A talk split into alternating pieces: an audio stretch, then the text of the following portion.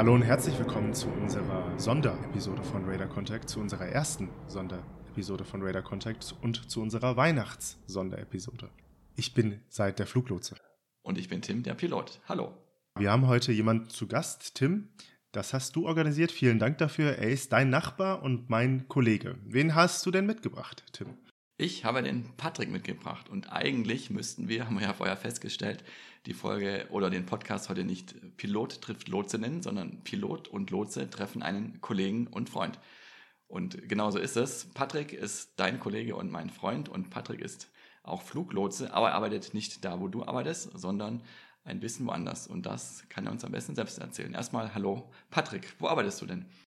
Hallo Tim, hallo Seid und hallo zusammen. Ich bin Patrick und ich arbeite bei Frankfurt Approach im Center in Langen. Seit du arbeitest ja in Karlsruhe, das heißt, das sind sowohl unterschiedliche Standorte, also ihr lauft euch auch nicht äh, physisch über den Weg, aber ihr habt auch unterschiedliche Aufgabenbereiche. Seit von dir wissen wir ja schon, du kontrollierst den oberen Luftraum über Nordostdeutschland, ganz grob gesprochen. Patrick, äh, du bist eher für den unteren Luftraum zuständig, richtig? Du hast gesagt Anflugkontrolle. Welchen Bereich umfasst denn das so ganz grob? Ja, ganz genau. Also es geht im Prinzip um den unteren Luftraum, im Prinzip um den Flughafen Frankfurt äh, mit einem Radius von 50 Meilen ungefähr Ausdehnung und bis zu einer Höhe von grob viereinhalb Kilometern, ähm, also weit unter dem Bereich, den Said kontrolliert. Das heißt, du siehst die Flugzeuge aber auch nicht wirklich aus dem Fenster, sondern nur auf dem Radarschirm, im Gegensatz, glaube ich, zu den Towerlotsen. Ganz genau. Ähm, wir sitzen nicht mehr am Flughafen, sondern sind integriert im Center Lang, wo die Streckenkontrolle auch für Mitteldeutschland stattfindet und äh, sehen somit die Flieger nicht mehr direkt am Flughafen, leider. Patrick, damit sich unsere Zuhörer das besser vorstellen können, wie viele verschiedene Lotsen arbeiten denn dann im Anflugsbereich Frankfurt und wie viele Lotsen arbeiten denn dann in der ganzen Niederlassung Lang? Ist die groß? Ist die klein? Lang ist die größte Flugsicherungskontrollstelle in Europa. In der gesamten ähm, Kontrollzentrale in Langen arbeiten ungefähr 700 Lotsen. Ein Zehntel davon, also ungefähr 70 Leute, arbeiten bei Frankfurt An- und Abflug. Und äh, wenn wir komplett geöffnet haben, also die maximale Kapazität bereitstellen und alle Arbeitsplätze in Nutzung sind, haben wir acht Arbeitsplätze und über den Tag sind es ungefähr mit Früh-, Spät- und Nachtschicht an die 20, 22 Leute, die täglich bei Frankfurt An- und Abflug arbeiten. Du erwähnst 70 Kollegen. Ich stelle mir das vor, wenn ihr dann acht Arbeitspositionen offen habt, da ist richtig Action los. Also ich als oberer Luftraumlotse, ich habe so ganz, ganz lang laufende Vorplanungszeiten. Ich überlege mir 15 Minuten vorher, wie gehe ich ein Problem an. Ist das richtig, meine Wahrnehmung im Approach, also im Anflugsbereich? Da ist äh, richtig was los, da ist richtig Action. Da ist eher eine Kurzfristentscheidung gefragt als eine Langfristplanung? Ja, auf jeden Fall, das kann man schon so sagen. Also wir haben auch äh, Verkehrsspitzen, also Tageszeiten, in denen der Verkehr geballt kommt. Das ist dann auch der Zeitpunkt, wenn wir die maximale Besetzung eben an Bord haben. Und äh, es ist gegenüber dem oberen Luftraum auf jeden Fall mehr auf Kurzfristigkeit äh, ausgerichtet. Wir haben auch Tools, Unterstützungsplaner, mit denen wir ein bisschen in die Zukunft vorherschauen können, einfach um zu sehen, wie viel Verkehrsmenge auf uns zukommt. Aber dieses praktische Arbeiten und die Entscheidungen sind oft eher ähm, ad hoc und einer, einer Kurzfristigkeit unterworfen, bei dem man nicht so viel vorplanen kann. Das stimmt. Wenn ich jetzt mit meinem Airbus zum Beispiel in Helsinki starte, was ja drei Stunden ungefähr Flugzeit von Frankfurt entfernt ist, wann weißt du dann ganz konkret, dass ich komme und wann ich bei dir in den Luftraum oder in, die Anflug, in den Anflugsektor Frankfurt einfliege? Also es gibt tatsächlich Daten und aus denen man entnehmen kann mit Abflug, wann du kommst äh, und in welchen Verkehrsspitzenbereichen du da einfliegen wirst. Das äh, tangiert aber jetzt die Arbeit direkt äh, an Bord erst für mich erstmal nicht. Interessant wird's für mich, ich sag mal, mit einem Vorlauf von ungefähr 30 Minuten, bevor du einfliegst, weil man dann abschätzen kann, wie viel Verkehrsmenge konkret auf mich zukommt und welche Maßnahmen eventuell notwendig sind und ganz konkret äh, interessiert mich es eigentlich, ich sag mal, vielleicht drei bis fünf Minuten vorher, eher drei. Das ist wirklich schon sehr kurzfristig. Und ich kann mir vorstellen, dass ihr natürlich schon sehr viel händisch und natürlich auch mit dem Kopf planerisch macht, aber ihr habt sicherlich auch mittlerweile digitale Unterstützung durch Computerprogramme oder Apps, neu Deutsch gesprochen. Gibt es sowas bei euch auch? Wie viel Unterstützung habt ihr durch den Computer bei eurer Planung? Also ich würde mal sagen, auf jeden Fall weniger als im, als im oberen Luftraum, eben weil wir es auch äh, nicht so sehr brauchen. Wir haben zum Beispiel ein Tool, äh, das ist der Arrival Manager, auch äh, Amman genannt. Ähm, das ist ein ein Tool, was uns quasi die Möglichkeit gibt, so ungefähr diese 60 Minuten in äh, die Zukunft zu schauen, welche Verkehrsmenge auf einen zukommt. Daran kann man ganz gut bestimmen, wie die Positionen geöffnet werden müssen, welche Arbeitslast gleich auf einen zukommen wird und welche Maßnahmen gegebenenfalls dann auf einen zukommen. Das wird relativ häufig genutzt, auch im Austausch mit den angrenzenden Sektoren, äh, um da eine, eine flüssige, ähm, homogene Koordination zu ermöglichen. Ja, weil du den Amann erwähnst, ich habe tatsächlich auch ein bisschen was mit dem Amann zu tun. Wir werden mit Daten von Frankfurt gefüttert, aber von wo wir auch Amann-Daten, also Arrival Manager Daten kriegen, ist vom Londoner Flughafen und das ist total krass. Da kriegt man zwei Stunden vor Anflug Informationen, ob ein Flieger etwas schneller oder etwas langsamer fliegen soll.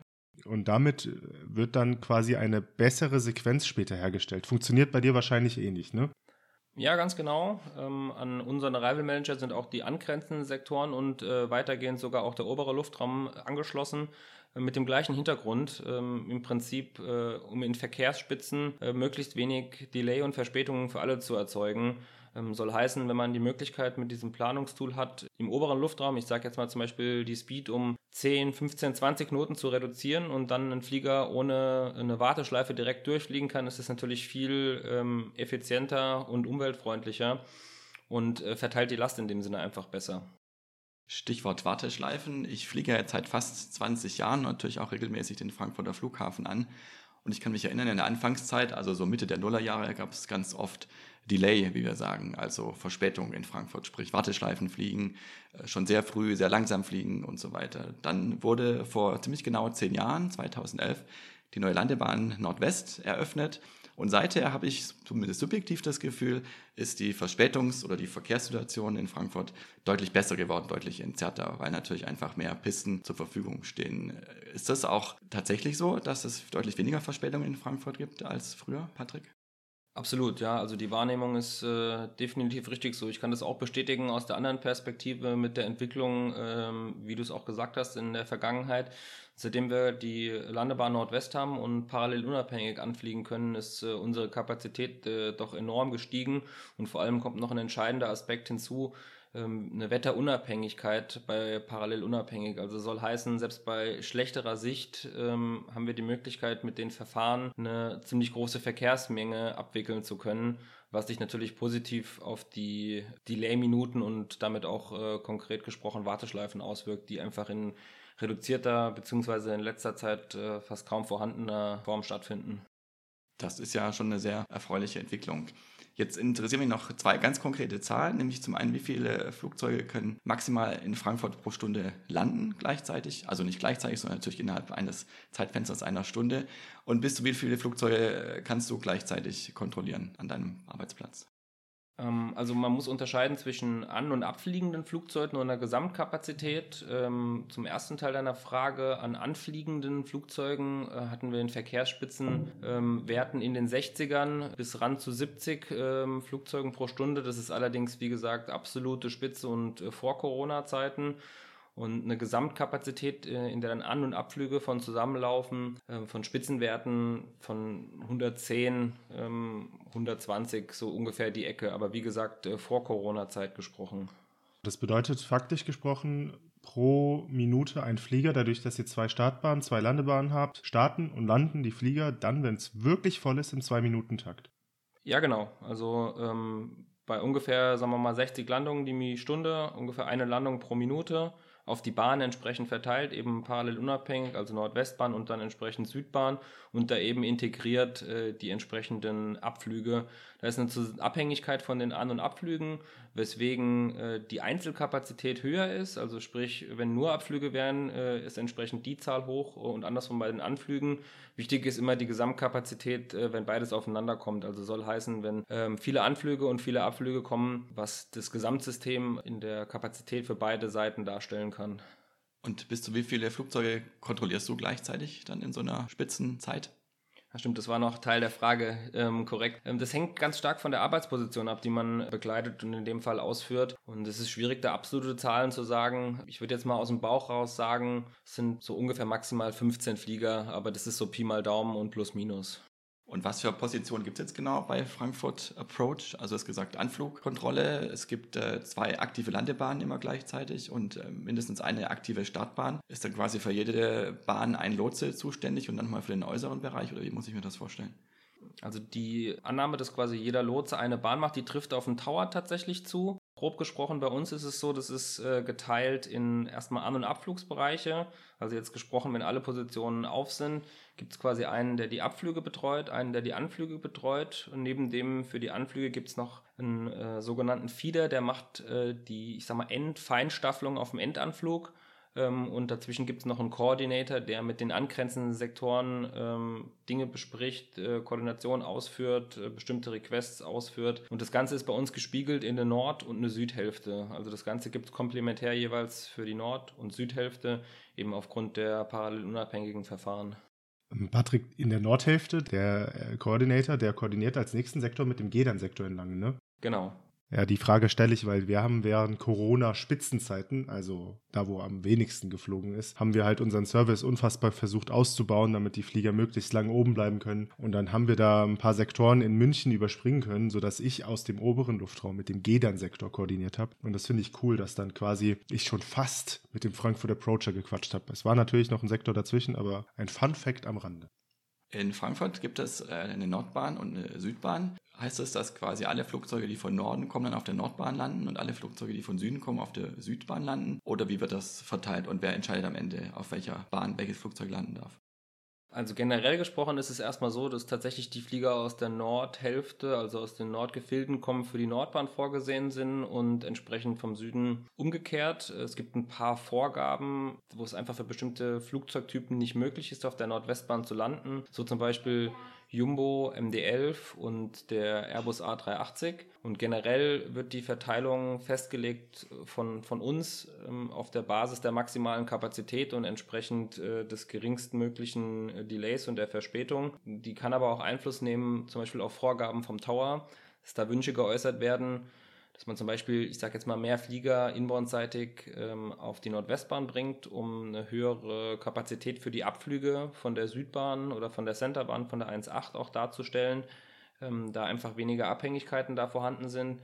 Und ähm, wenn jetzt kapazitär nichts dagegen spricht, haben wir noch eine Anzeige über die Parkposition und können dann, ähm, je nachdem, wo die Parkposition liegt, einsehen, welche Bahn für den Flieger optimaler ist in Bezug auf ähm, Rollzeiten und äh, wenn uns da kapazitär keine Hände oder keine Stricke in den Weg gelegt sind, äh, können wir darauf auch Rücksicht nehmen und das entsprechend verteilen, um da das System auch noch effizienter zu gestalten.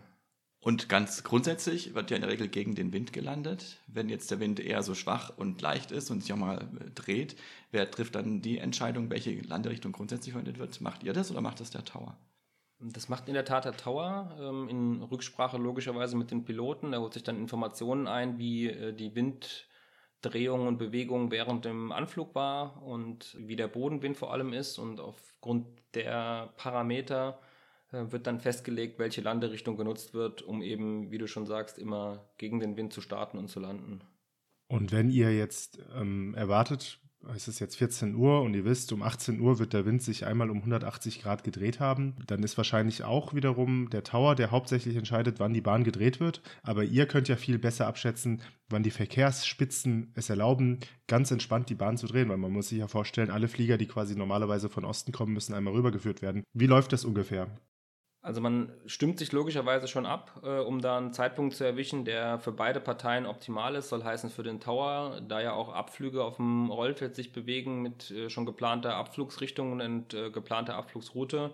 So aber auch die Anflüge, die schon äh, bei uns mitunter im Luftraum sind. Und dann versucht man, sofern es möglich ist, schon einen optimalen Zeitpunkt zu wählen. Äh, das geht manchmal nicht immer, weil die Entscheidungen auch einer gewissen Kurzfristigkeit unterworfen sind. Natürlich gibt es die Prognosen, wie der Wind sich entwickeln soll.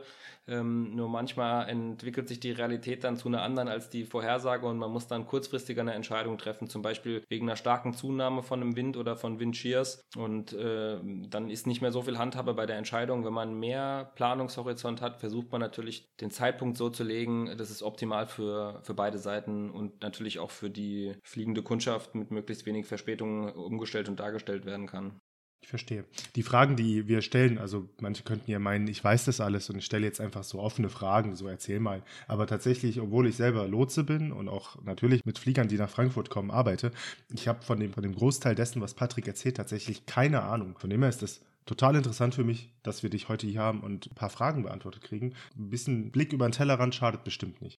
Meine nächste Frage, Patrick. Ich weiß, äh, Frankfurt öffnet um fünf und schließt um elf. Sind das dann deine Kernarbeitszeiten? Also kann man andersrum gesagt, habt ihr überhaupt Nachtschichten? Weil bei uns sind immer zum Beispiel drei Lotsen im Nachtdienst. Ich mache die ganz gern. Hast du jemals lang die Kontrollzentrale nachts von innen gesehen?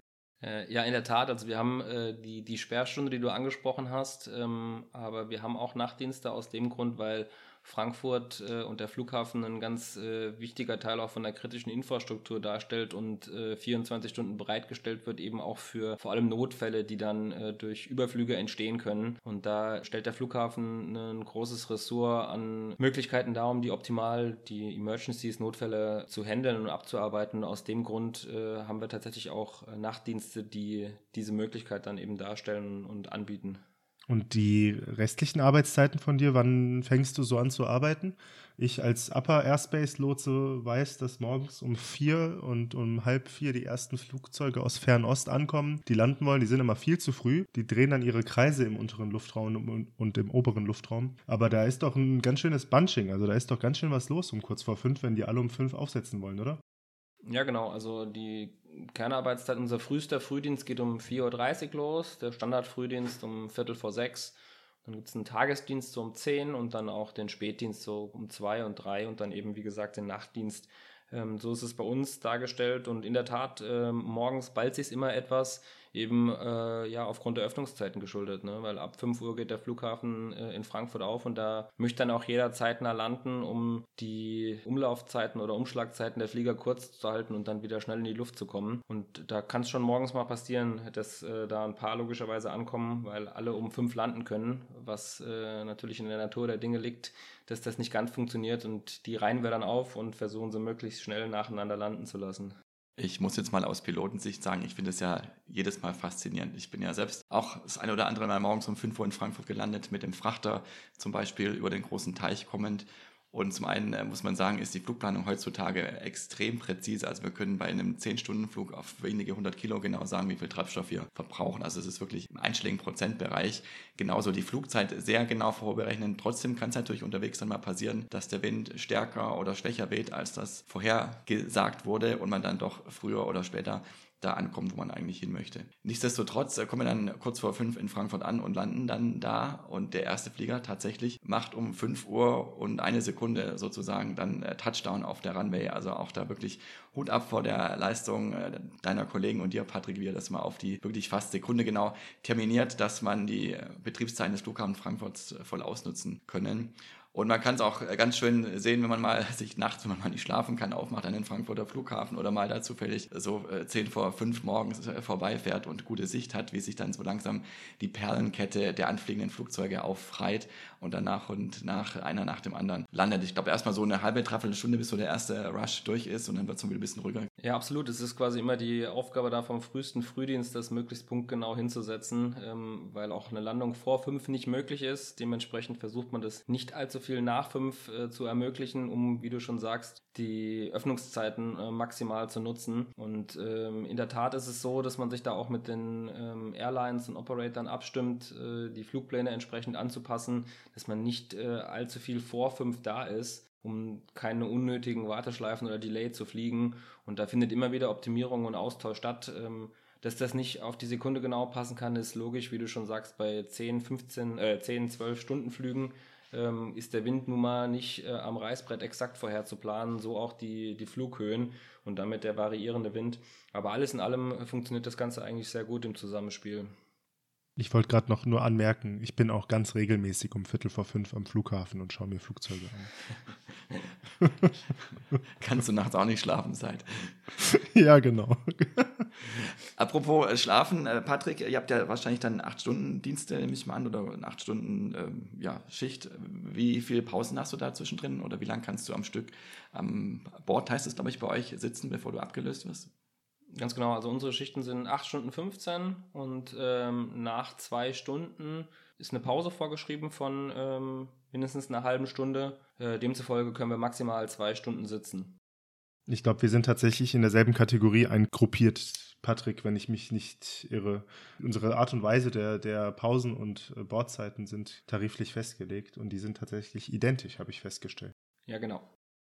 Genau, eine Frage, die eigentlich so ein bisschen an euch beide geht. Ich weiß nicht, seit, ob wir das hier im Podcast auch schon mal thematisiert hatten. Äh, nämlich, ihr seid ja beide Fluglotsen, ihr habt beide die Ausbildung auch bei der Deutschen Flugsicherung äh, gemacht und seid jetzt da, wo ihr seid, aber seid ihr da auch, weil ihr dahin wolltet? Äh, sprich, könnt ihr oder können sich Fluglotsen aussuchen, welchen Arbeitsplatz sie am Ende dann auch tatsächlich ausüben bei der Deutschen Flugsicherung? Patrick, wie sieht es bei dir aus? Hast du dir ausgesucht, bei Frankfurt Approach im wahrsten Sinne des Wortes zu landen? Also wo man am Ende hinkommt, weiß man äh, nicht, sobald das Ganze losgeht. Bei mir war es so, äh, in Hamburg war erstmal die Frage generell, ob Tower oder Center. Ähm, das wurde mir jetzt offen und als Auswahl gestellt ähm, mit einer Empfehlung für Center. Dem bin ich dann auch gefolgt. Und dann ist es die Frage, wann man einfach in der Akademie anfängt, ob das dann ein äh, Upper- oder ein Lower-Kurs ist. Bei mir war es in dem Fall ein Lower-Kurs und dadurch gibt es die Möglichkeiten ähm, Bremen, Langen und München. Und wenn das dann quasi im Kurs ähm, verteilt ist, welche Plätze oder wer wohin geht, gibt es dann da nochmal eine Einzelverteilkonferenz für die Niederlassung, in welche Einsatzberechtigungsgruppe man dann kommt und zugeteilt wird. Und das war bei mir Frankfurt Approach. Also um die Frage zu beantworten, das weiß man vorher definitiv nicht. Ja, und ähm, bei mir war es sogar so, dass ich noch nicht mal in Hamburg gefragt wurde, wo ich hin will, Center oder Tower. Bei mir stand schon fest, es wird ein Upper Center. Und zu dem Zeitpunkt gab es noch eine kleine Zweigniederlassung in Maastricht und Karlsruhe. Und dadurch, dass fast alle nach Karlsruhe sind, stand es quasi schon fest. Und es ist heute auch so, dass die Ausbildung quasi getrennt werden nach Center und ähm, Tower, beziehungsweise Upper und Lower. Und das heißt, wenn man einen Upper-Kurs macht, dann weiß man auch schon, man kommt nach Karlsruhe. Wo ich dann genau arbeiten werde, bei mir ja konkret der Nordosten Deutschlands, also die neuen Bundesländer, das entscheidet sich wie bei Patrick erst kurz bevor ich an die Niederlassung komme. Was mich noch interessiert, Patrick, äh, was macht dir denn am meisten Spaß bei deiner Arbeit und was würdest du sagen, ist so die größte Herausforderung, wenn man bei Frankfurt Approach arbeitet? Alles in allem ist es ein super Job, eine tolle ähm, Arbeitsposition, die sehr viel Spaß macht. Ähm, die Herausforderungen sind vielfältig. Ich würde jetzt mal herausnehmen, eine ist es mit Sicherheit äh, unabhängig von dem persönlichen Befinden oder von dem persönlichen Biorhythmus, konstant die Leistung abzurufen, um auch die Verkehrsspitzen, die da kommen, abzufedern und konstant vernünftige Leistung abzuliefern. Patrick, bist du jetzt ausschließlich Fluglotse oder machst du noch eine andere Sonderaufgabe? Das ist ja bei uns irgendwie doch relativ beliebt, dass man sich irgendwelche Sonderaufgaben schnappt. Ausbilder, Verfahrensplaner sind da so ein paar Begriffe, die es bei uns gibt. Wie ist es bei euch in Langen? Wie ist es bei Frankfurt Approach? Hast du da auch die Möglichkeit? Also generell hat äh, jeder die Möglichkeit. Ähm, bei mir im Konkreten ist es so, ähm, dass ich äh, die Ausbilderqualifikation äh, schon seit einigen Jahren habe und praktisch an Bord ausbilde und äh, seit ein paar Jahren auch an der Ausbildungseinrichtung an der Akademie ähm, quasi als Coach in der Simulation arbeite. Und Patrick, wenn wir jetzt quasi deine Lotsentätigkeit anschauen, wir im oberen Luftraum haben es ja leicht, weil wir sagen uns, je tiefer die Flugzeuge sind, desto näher kommen sie auch aneinander dran. Ähm, der Tower, der hat ja Flugzeuge mit einem Abstand von 60, 70 Metern zueinander. Bei dir sind es ja drei Seemeilen, also fast fünf Kilometer. Ich äh, erzähle jetzt so rum. Die Frage ist, was ist denn deine kritischste Situation, die du mal erlebt hast? Wenn du da so ein bisschen zurück dran denkst, hast du mal irgendwo was gehabt, wo du dachtest, ach du Scheiße, das ist nochmal gut gegangen? Also ich glaube, äh, zum Glück jetzt äh, kritisch in der Form, äh, wie du es jetzt ansprichst, äh, habe ich das jetzt noch nicht, noch nicht erlebt, aber es ist immer wichtig, äh, aufmerksam und achtsam in dem Job zu sein. Deswegen haben wir auch das Vier-Augen-Prinzip. Äh, es sind einfach sehr, sehr viele Flugbewegungen, die in den einzelnen Sektoren stattfinden. Und ähm, da muss man sich schon auch mitunter zusammennehmen in Verkehrsspitzen, dass äh, alles funktioniert und läuft. Ähm, aber jetzt an eine konkret gefährliche Situation kann ich mich nicht erinnern. Ähm, ist auch gut so, ich hoffe, es bleibt auch so. Ja, toll, toll, toll. Geht mir auch so. Ich glaube auch, dass wir mit dem Begriff gefährlich in der Fliegerei ein bisschen sparsam umgehen sollten, weil ich glaube, die Fliegerei, das ist ja eine alte Binsenweisheit, aber es ist tatsächlich auch so, ist nicht gefährlich. Also das Gefährlichste an der Flugreise ist immer noch die Fahrt zum Flughafen mit dem Auto, mit dem Bus oder mit einem anderen Verkehrsmittel. Auch das ist mittlerweile eine abgedroschene Weisheit, aber auch das ist so, weil es halt so ist. Äh, und was wir ja in der Fliegerei, sowohl in den Flugzeugen als auch ihr am Boden bei der Flugsicherung macht, ist ja letztendlich ähm, Risikomanagement. Also wir versuchen versuchen, die Risiken so klein wie möglich zu halten und schaffen es ja auch wirklich sehr gut in einem Bereich, äh, jetzt hier für die Zahlenfreunde und Mathematiker von 10 hoch minus 8, 10 hoch minus 9, also sprich ein Totalverlust, sprich Flugzeug unbrauchbar oder Menschenleben zu Schaden gekommen oder tot ähm, bei 100 Millionen Flügen und das ist wirklich ähm, Zahlen, die kann man sich eigentlich schon gar nicht mehr vorstellen und Deswegen äh, ist die Fliegerei ähm, sicher und es gibt sicherlich mal kritische Situationen, aber es sind so viele Sicherheitsnetze eingebaut, dass die äh, durch unsere gute Ausbildung und vor allem durch unsere gute Zusammenarbeit, und da meine ich jetzt explizit auch die Zusammenarbeit zwischen Fluglotsen und Piloten, also nicht nur den Teams bei euch und bei uns, sondern auch wirklich die Schnittstelle, äh, dass wir die aller, aller, allermeisten Situationen dann ähm, gut lösen können und den Flug sicher an Boden wiederbringen. Und eine Personengruppe, die da noch mit reinspielt, die fällt mir auf, immer wieder ein bisschen runterfällt, ist, sind die Techniker.